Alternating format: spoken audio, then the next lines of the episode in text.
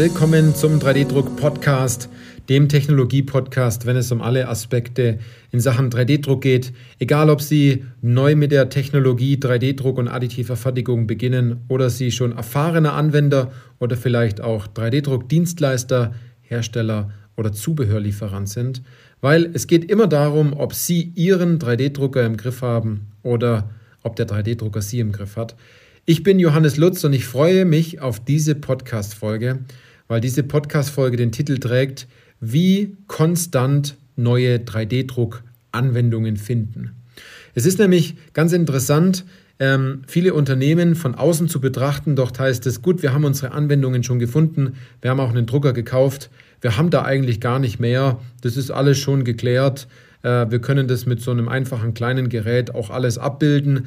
Ähm, und wenn man dann genauer nachfragt, wie oft das Gerät läuft und wer das Gerät bedient, dann weiß man, dass, das, dass der Drucker vielleicht in der Konstruktion steht oder in der Fertigung irgendwo in so einer Ecke. Und der Anwender, äh, der, der diesen Drucker bedient, äh, den kennt man, der hat da auch schon mal was gemacht. Der kommt vielleicht auch immer wieder und sagt, er hat einen 3D-Drucker, aber so viele 3D-gedruckte Teile hat man jetzt nicht gesehen. Und auch ähm, diesen Effekt von, da ergibt sich was, da wurden neue Anwendungen gefunden, da kauft man einen neuen Drucker, da kauft man noch einen zweiten, dritten, vierten, fünften, sechsten Drucker. Dort geht man noch weiter voran. Das, das erkennt man meistens nicht. Und äh, die schlimmsten Fälle sind die, dass man dann sagt, ja, wir haben, mit, wir haben einen 3D-Drucker, brauchen wir nicht, wir brauchen keine weiteren Anwendungen finden, wir haben schon einen 3D-Drucker ähm, dann ist es sozusagen ähm, der beste Zeitpunkt, um neue Anwendungen zu finden und neue äh, weiße Flecken sozusagen zu finden, die es auszufüllen gibt. Und zwar mit Farbe oder mit 3D-gedruckten Teilen in dieser Hinsicht. Das heißt, ähm, Ganz oft hat man dort Stillstand. Man macht die ersten Schritte, man findet die ersten 1, 2, 3 Anwendungen, man druckt das, man hat es geklärt und man sagt, ja gut, jetzt haben wir das Ganze ja abgehakt, was machen wir denn jetzt? Und dann schaut man sich andere Anwendungen an, man lässt sich inspirieren, man denkt drüber nach, was man alles machen kann, man geht auf die Messe, man schaut sich Webinare an, man hört vielleicht auch den Podcast, aber es ist eine wichtige Folge, sagen wir es so, von dem her ist es gut, dass Sie Podcast hören. Ähm, Andererseits ähm, denken Sie sich, 3D-Druck hat so viele Vorteile und man kann so viel damit machen, aber der eigene Drucker, der läuft halt nicht. Oder man hat nur ein paar Anwendungen gemacht und ist da ein bisschen stolz drauf und dann passt es auch schon. Aber was ist denn jetzt wirklich der Grund und der Weg, wie man immer wieder konstant neue 3D-Druckanwendungen findet? Und es ist super interessant, wenn man selbst, wie bei uns in der Beratung, ähm, durch die Unternehmen läuft, nachdem die Potenzialanalyse zum Beispiel ein halbes, dreiviertel Jahr her ist, man läuft immer wieder nochmal durch man findet immer noch mehr Anwendungen. Man kommt sogar ganz oft mit noch mehr Anwendungen zurück, ähm, die man dann durchaus noch sieht, wenn man dann nochmal durchläuft, wenn man nochmal mit den Leuten redet. Und dann kriegt man ganz oft so diese, diese Aussage, ja Mensch, so einen Blick wie du möchte ich auch gern haben. Dann sage ich ganz oft, also äh, ich habe da jetzt keinen besonderen Blick, sondern äh, ich habe einfach ein Verständnis dafür, Kosten, Zeit, äh, Kosten und Zeit zu sparen oder sehr produktiv zu sein und natürlich auch sehr innovativ zu sein.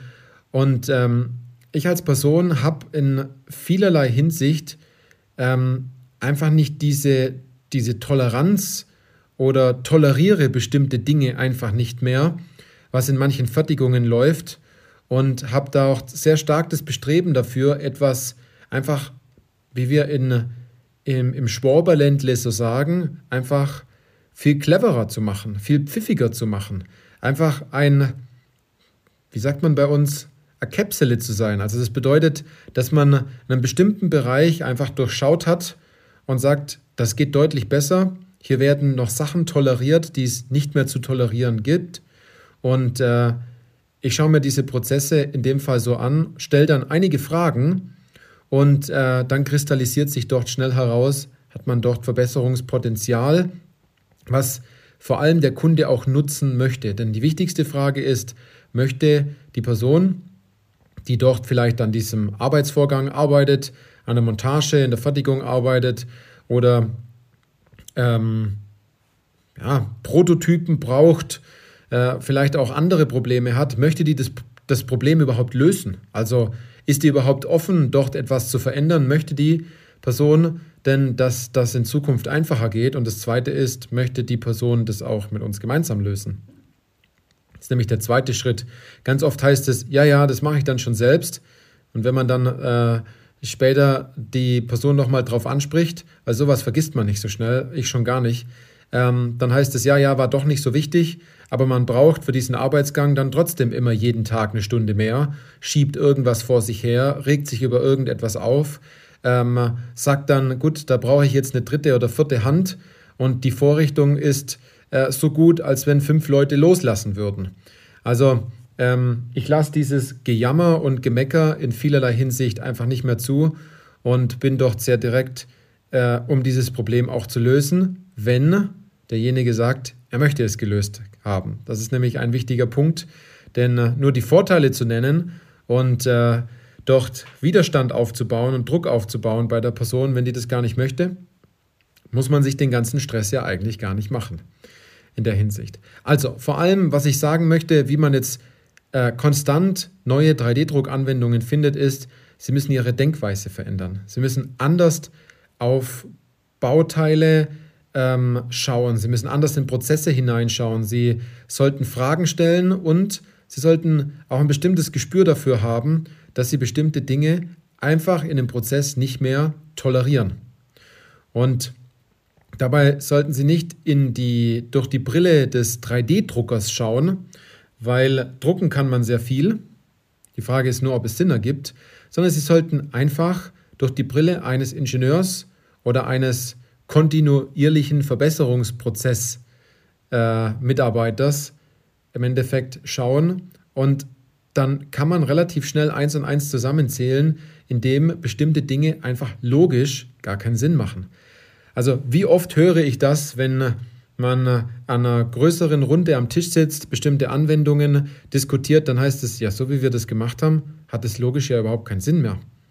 Und dann hat man wirklich verstanden, dass man etwas ändern muss denn es gibt einen einfacheren Weg, dorthin zu kommen, äh, um das ein oder andere Problem zu lösen. Und nochmal, einer der wichtigsten Punkte ist, Probleme zu identifizieren. Nicht Anwendungen zu finden. Die Anwendungen kommen, wenn man das Problem kennt. Und das Schlimmste von allen ist, wenn man nur darüber redet, welche Vorteile 3D-Druck hat, weil man ganz oft den Vorteil, den man darin sieht, nicht mit dem Problem verknüpfen kann, weil man hört ja ganz oft in den Unternehmen, ja, wir finden ja keine Anwendung. Also, ich glaube, Sie haben herausgehört, worum es geht. Wenn Sie konstant neue 3D-Druck-Anwendungen finden wollen, dann müssen Sie noch tiefer graben und nach Problemen suchen und Probleme auch finden, die Sie in Zukunft einfach nicht mehr tolerieren sollen, wollen ja, oder sollten. Ja, wer weiß, was die Zukunft uns noch bringt ähm, um Zeit und Geld einzusparen und wieder sehr innovativ zu sein. Also, es ist die Denkweise, die sich dort verändert und die Herangehensweise, sich in eine andere Rolle hineinzuversetzen und äh, den, äh, den Prozess aus einem anderen Blickwinkel zu betrachten. Und natürlich gibt es da auch Widerstand. Also wenn Sie jetzt Fragen stellen, wenn Sie in die anderen Abteilungen gehen, wenn Sie ähm, dort schauen, was, was kann man denn drucken, wenn man so sagt, dann wird es natürlich Blockaden geben, der Mitarbeiter, Blockaden von anderen Abteilungen, das ist ganz normal.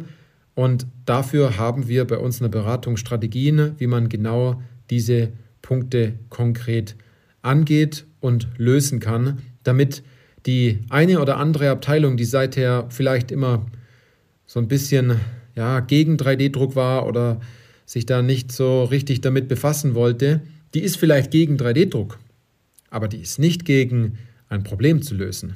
Ja, so muss man sich das vorstellen.